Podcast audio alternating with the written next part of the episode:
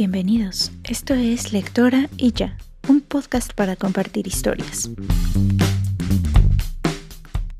Bienvenidos al sexto episodio de Lectora y ya, hoy con un nuevo book tag, pero antes, ¿qué tal han pasado este año? Yo estuve pensando toda la semana que ya casi se cumplen seis meses desde el día que me enviaron a casa por la pandemia. Gracias a Dios, la empresa para la que trabajo fue una de las primeras en tomar la decisión de implementar el trabajo desde casa. Me enviaron a casa el 16 de marzo. Y aunque en un principio los jefes tenían bastantes reservas sobre esa modalidad, hoy cuando tenemos reuniones nos insisten en los beneficios de estar trabajando desde casa, ya todos súper acostumbrados. La verdad es que Hoy todavía no tenemos una fecha de regreso para, para trabajar de nuevo desde la oficina. En parte por la pandemia y por otro lado por la rápida adaptación que ha habido mm, para el trabajo desde casa. Es muy probable que falten meses para volver a la oficina. Por un lado, es excelente para mí porque yo vivo sumamente lejos de la oficina donde trabajo y estar en casa es un beneficio por todas partes. A pesar de que soy una persona totalmente introvertida que prefiere estar en casa antes que salir de fiesta o de paseo, después de estos seis meses de encierro, he tenido, he comenzado a experimentar un poquito de ansiedad por el exterior.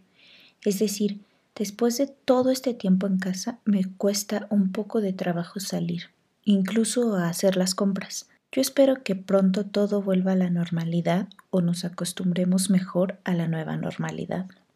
Mientras tanto, si van a salir por actividades que no sean prioridad, háganlo de preferencia en horarios donde el transporte y demás lugares públicos no suelen estar llenos.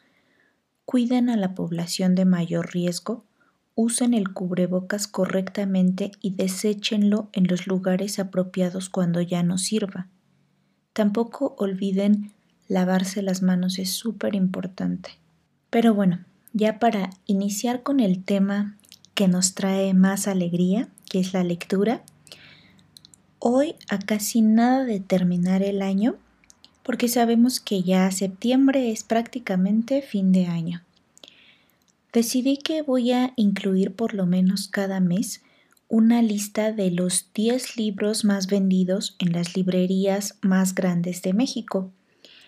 Entre ellas, Amazon, Gandhi y El Péndulo, por mencionar algunas. De las listas que estas librerías han publicado, yo formé la lista para este podcast, tomando en cuenta principalmente el alcance de la librería, es decir, la librería, eh, perdón, la lista de Amazon, que Amazon es una tienda que tiene mayor alcance a nivel nacional, debería entonces tener una mayor relevancia en este ranking, seguida de Gandhi por el número de sucursales que tiene en el país y por último el péndulo. Este es el orden para las librerías que consideré en el ranking de esta semana. Y bueno, el primero de todos los libros de esta semana es Felipe el Oscuro. Secretos, intrigas y traiciones del sexenio más sangriento de México. Este libro es el primer lugar de ventas tanto en Amazon como en el péndulo. Personalmente debo decir que este libro no entra en mis prioridades, pero estando en dos listas de las tres que tomé para este episodio debía mencionarlo. La sinopsis dice que es una investigación de la periodista Olga Werner en la que presenta el fracaso del sexenio más violento de México. Eh, les quiero recordar que este segmento únicamente voy a estar leyendo las sinopsis que proporcionan las mismas librerías y para nada es mi opinión.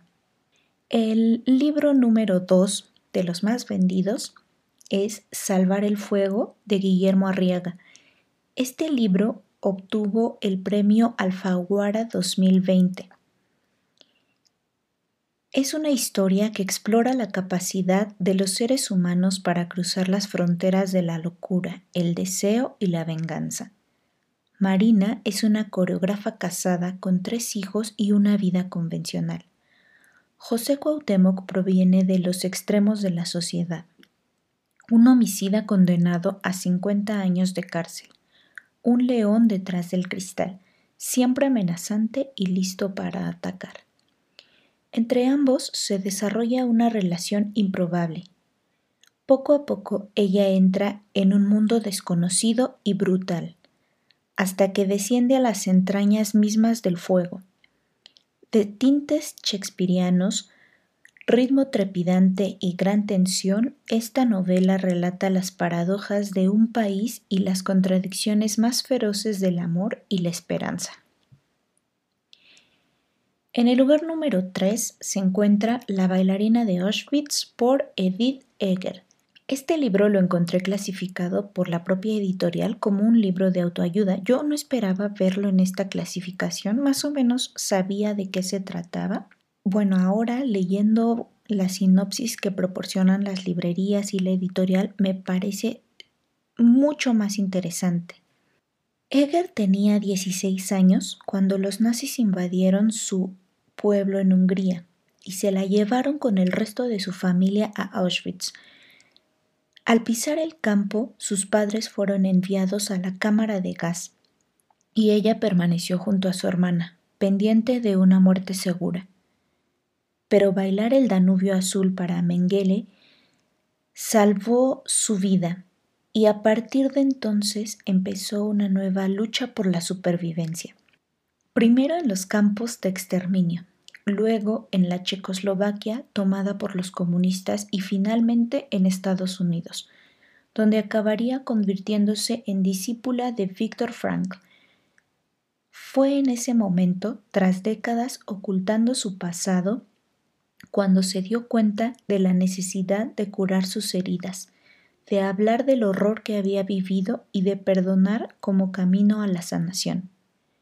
Su mensaje es claro, tenemos la capacidad de escapar de las prisiones que construimos en nuestras mentes y podemos elegir ser libres, sean cuales sean las circunstancias de nuestra vida.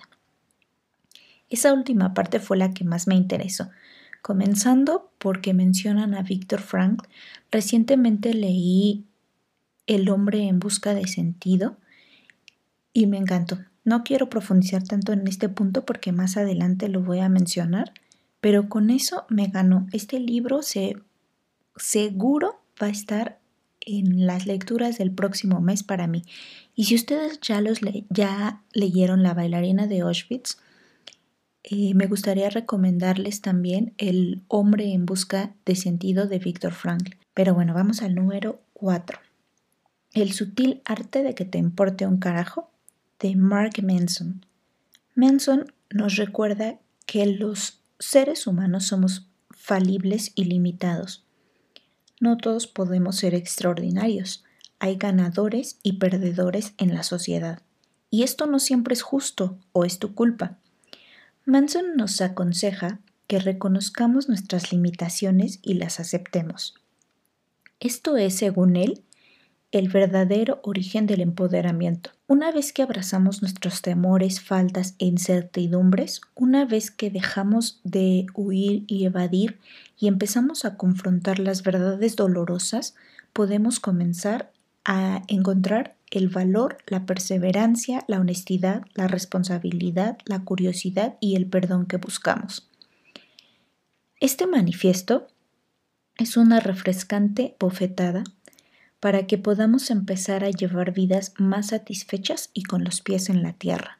El número 5 es una biografía con el título A propósito de nada de Woody Allen. De acuerdo a la sinopsis, este hombre ha trabajado por 60 años en la industria del entretenimiento, tanto al frente como detrás de cámaras.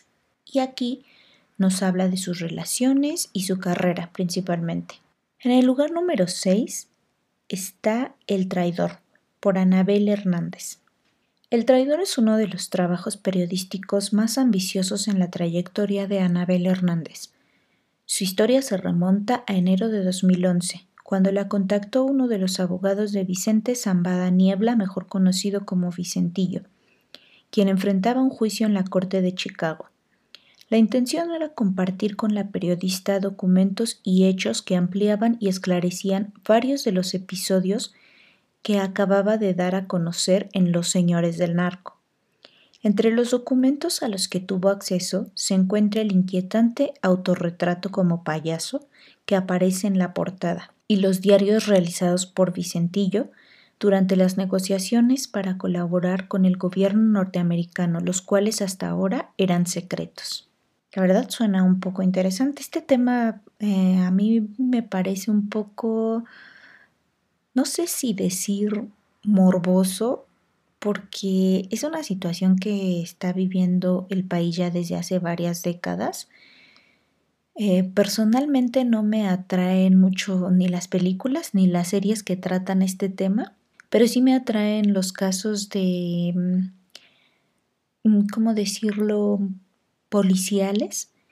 Entonces, este libro parece un poco, un poco de ese tema. Para el número 7 hay un clásico, un clásico para todas las edades y uno de mis libros favoritos en toda la historia de mi vida. De todos los libros que he leído, este es uno de los que más me ha gustado y que agradezco haber encontrado. Bueno, El Principito. Ya no puedo decir nada más de este libro. Todo el mundo lo conoce. Y si todavía no lo lees, yo te aconsejo que lo leas, lo puedes leer en menos de una hora. Es un libro muy cortito, pero tiene muchísimas enseñanzas que te pueden servir desde que eres un niño hasta que eres un adulto y cada vez que lo lees de verdad encuentras algo diferente. En fin, no quiero sonar más exagerada porque luego estos libros con los que te llenan de expectativas a veces resultan un poco decepcionantes, entonces solo léanlo, léanlo, den una oportunidad. En el número 8 está El hombre en busca de sentido, de Víctor Frankl. Este es el único libro, de hecho, que he leído de la lista. Víctor Frankl fue un prestigioso psiquiatra que durante su estancia en diferentes campos de concentración durante el Holocausto se aferró a la sobrevivencia tratando de recrear el escrito que llevaba el día de su captura y el cual le fue arrebatado y destruido. En ese escrito desarrollaba el concepto de la logoterapia y en el hombre en busca de sentido lo hace a través de su experiencia como preso en un campo de concentración. Ya les comenté que es uno de los pocos libros que me han gustado en toda mi vida, al punto de decir que me ha cambiado la vida. Realmente, sin exagerar, este libro me hizo ver las cosas de forma muy, muy, muy, muy diferente. Y no es una historia como las que estamos tal vez acostumbrados a escuchar sobre el sufrimiento de las personas en estos lugares, sino que es un psicoanálisis totalmente. Eh, Víctor Frank trata de verlo desde un punto de vista científico todo el tiempo, a pesar de que él fue un preso en este campo y de que sufrió todos los horrores que ya conocemos en este campo. Pero lo más importante de este libro, claro, su experiencia es impactante, pero lo más importante es el desarrollo de su concepto de la logoterapia. De verdad se los recomiendo muchísimo y es un libro súper corto, lo pueden leer máximo en una semana o dos semanas. De los pocos que he calificado con 5 estrellas en Woodreads. Para mí la calificación 5 estrellas de Woodreads es como los libros que rescataría en caso de algún desastre, no sé, los que cargaría conmigo por siempre. En el número 9 de esta lista está El Club de las 5 de la mañana por Robin Sharma. No sé ustedes, pero a mí me sorprende que la mayor parte de los libros que menciono como los más vendidos. Recuerden que esta lista es la de los más vendidos, no los más gustados ni los más alabados por la crítica, los más vendidos en números, en dinero. Entonces me sorprende que la mayor parte de ellos son títulos de autoayuda y también lo es el número 9. La sinopsis dice que este libro descubrirá las rutinas que han hecho posible que muchas personas alcancen grandes resultados al tiempo que su felicidad y vitalidad aumenta. Bueno, ya en el número 10, otro clásico. Un clásico súper conocido, un clásico de las distopías y que no sé por qué todavía no he leído. 1984 de George Orwell. En el año 1984, Londres es una ciudad lúgubre en la que la policía del pensamiento controla de forma asfixiante la vida de los ciudadanos. Winston Smith es un peón de este engranaje perverso. Su cometido es reescribir la historia para adaptarla a lo que el partido considera la versión oficial de los hechos, hasta que decide replantearse la verdad del sistema que los gobierna y somete. Y pues así termina esta lista. El objetivo de mencionarla al inicio del episodio es darles a conocer títulos que probablemente no estarían en sus listas de pendientes o en sus prioridades, pero que después de escuchar de ellos en este ranking puedan incluirlos en esas interminables listas de pendientes que todos los lectores tenemos.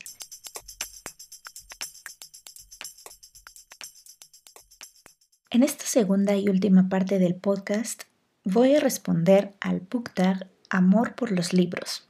Este book tag lo vi por primera vez en la cuenta de Instagram arroba lecturista, quien por cierto también tiene un podcast con reseñas de libros. Y se compone de seis preguntas. Entonces vamos a comenzar con la pregunta número uno. ¿Cuál fue tu primer amor literario? sin lugar a dudas y sin pensarlo dos veces, Mr. Darcy de Orgullo y Prejuicio por Jane Austen. Es que siendo una adolescente que era cuando lo leí, bueno, casi adulta, yo también deseaba que Mr. Darcy me amara tanto que dejara de lado su orgullosa posición para declararme su amor incondicional. ¿Quién no? de verdad, él fue tal vez hasta ahora es mi mayor crush literario. La pregunta número 2. Un libro del que te enamoraste a primera vista. Yo todavía ni sabía de qué se trataba cuando sabía que debía leer Lunas de Estambul. La portada me encantó, aunque la edición de bolsillo que yo compré me decepcionó por estar muy eh, apretada. Es la mejor forma que tengo de explicarlo. Pero es que literalmente me dolían los dedos al finalizar la lectura por la fuerza que debía ejercer para abrir el libro. Nunca he leído un libro así de incómodo para leer. Ay, no, qué horrible edición, de verdad. Este libro se merece una edición mucho, mucho más linda, más grande, con una letra todavía más grande, pero la portada es súper linda, el arte de la portada es muy muy lindo y definitivamente este fue el libro del que me enamoré a primera vista. La pregunta número 3 es un libro que consideres tu mejor amigo. Y cuando leí esto me pareció que la pregunta era bastante, bastante extraña, porque no sé cómo interpretarlo. ¿Cómo interpretan ustedes que un libro sea su mejor amigo? ¿Qué características tendría que cumplir ese libro para considerarlo su mejor amigo? Pues yo pensé un libro que me gustara todo de él, ¿no? Porque de mis mejores amigas, pues me gusta todo de ellas. Puedo pasarla bien con ellas todo un día. Eh, son esas personas que dejas de ver por 10 o 15 años y que cuando te las encuentras, la plática sigue como si no se hubieran visto apenas ayer. Entonces, pensando en eso, elegí Cazadores de Sombras. Solo he leído el primer libro, así que sería em, Ciudad de Hueso. Mi mi mejor amigo literario. En la pregunta número 4 se va poniendo esto cada vez más extraño. Un libro por el que sientes pasión, pero no amor. Mm. Si quieren darme sus interpretaciones de estas preguntas, son súper bienvenidas al Instagram de arroba lectora ya mx. Porque realmente es rara, ¿no? Un libro por el que sientes pasión, pero no amor. En fin, eh, pues yo diría que Misery, de Stephen King. No es un libro que amé, no es de esos libros cinco estrellas que me cambiaron la vida, pero sí podría leerlo varias, varias, varias veces sin cansarme.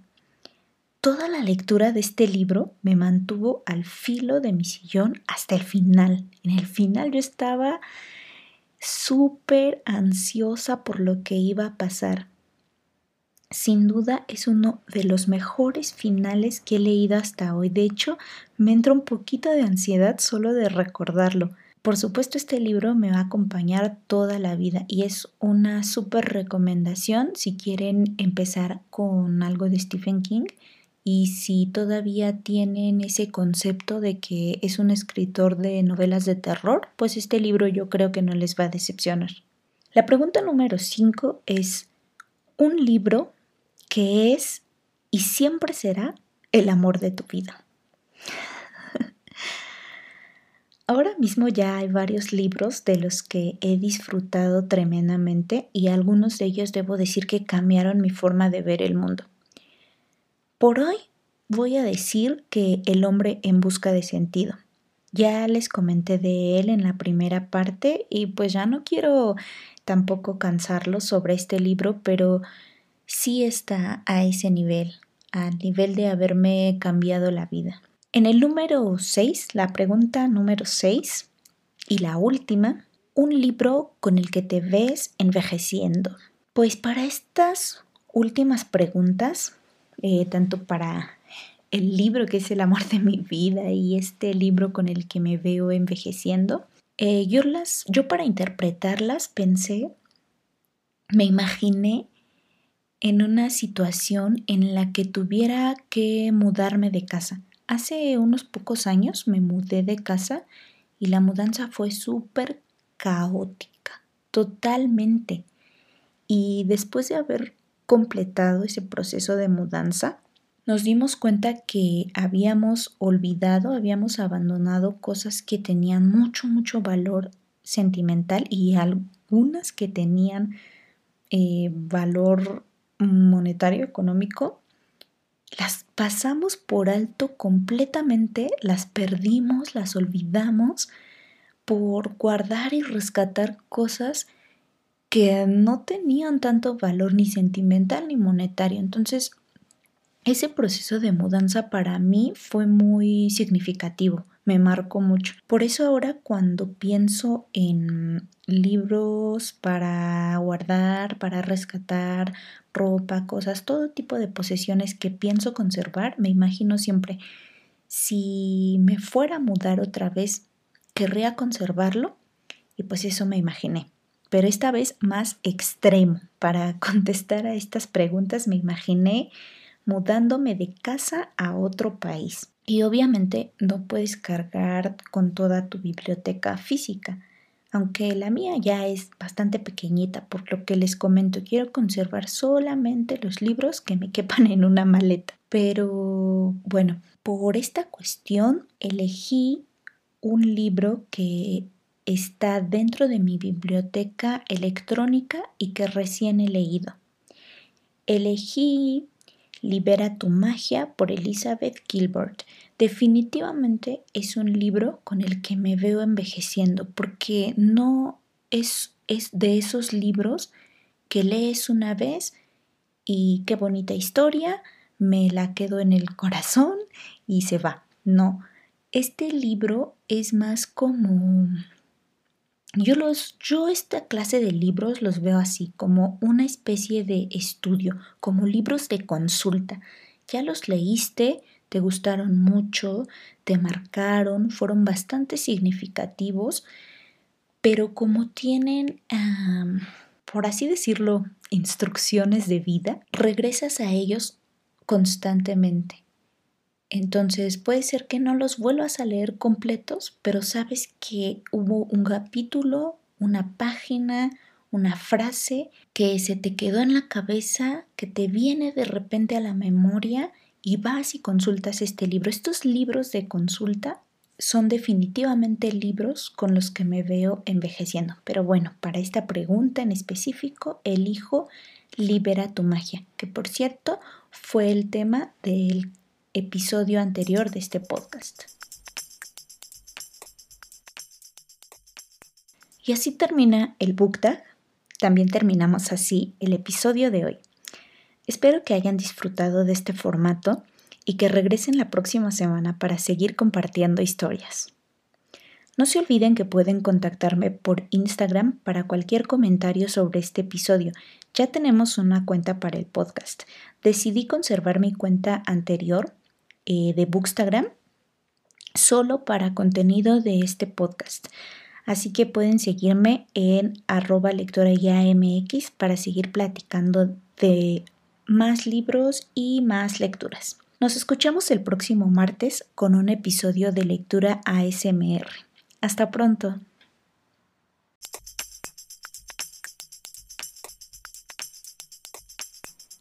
Gracias por escuchar este episodio hasta el final. Nos escuchamos en el próximo episodio con más historias para compartir.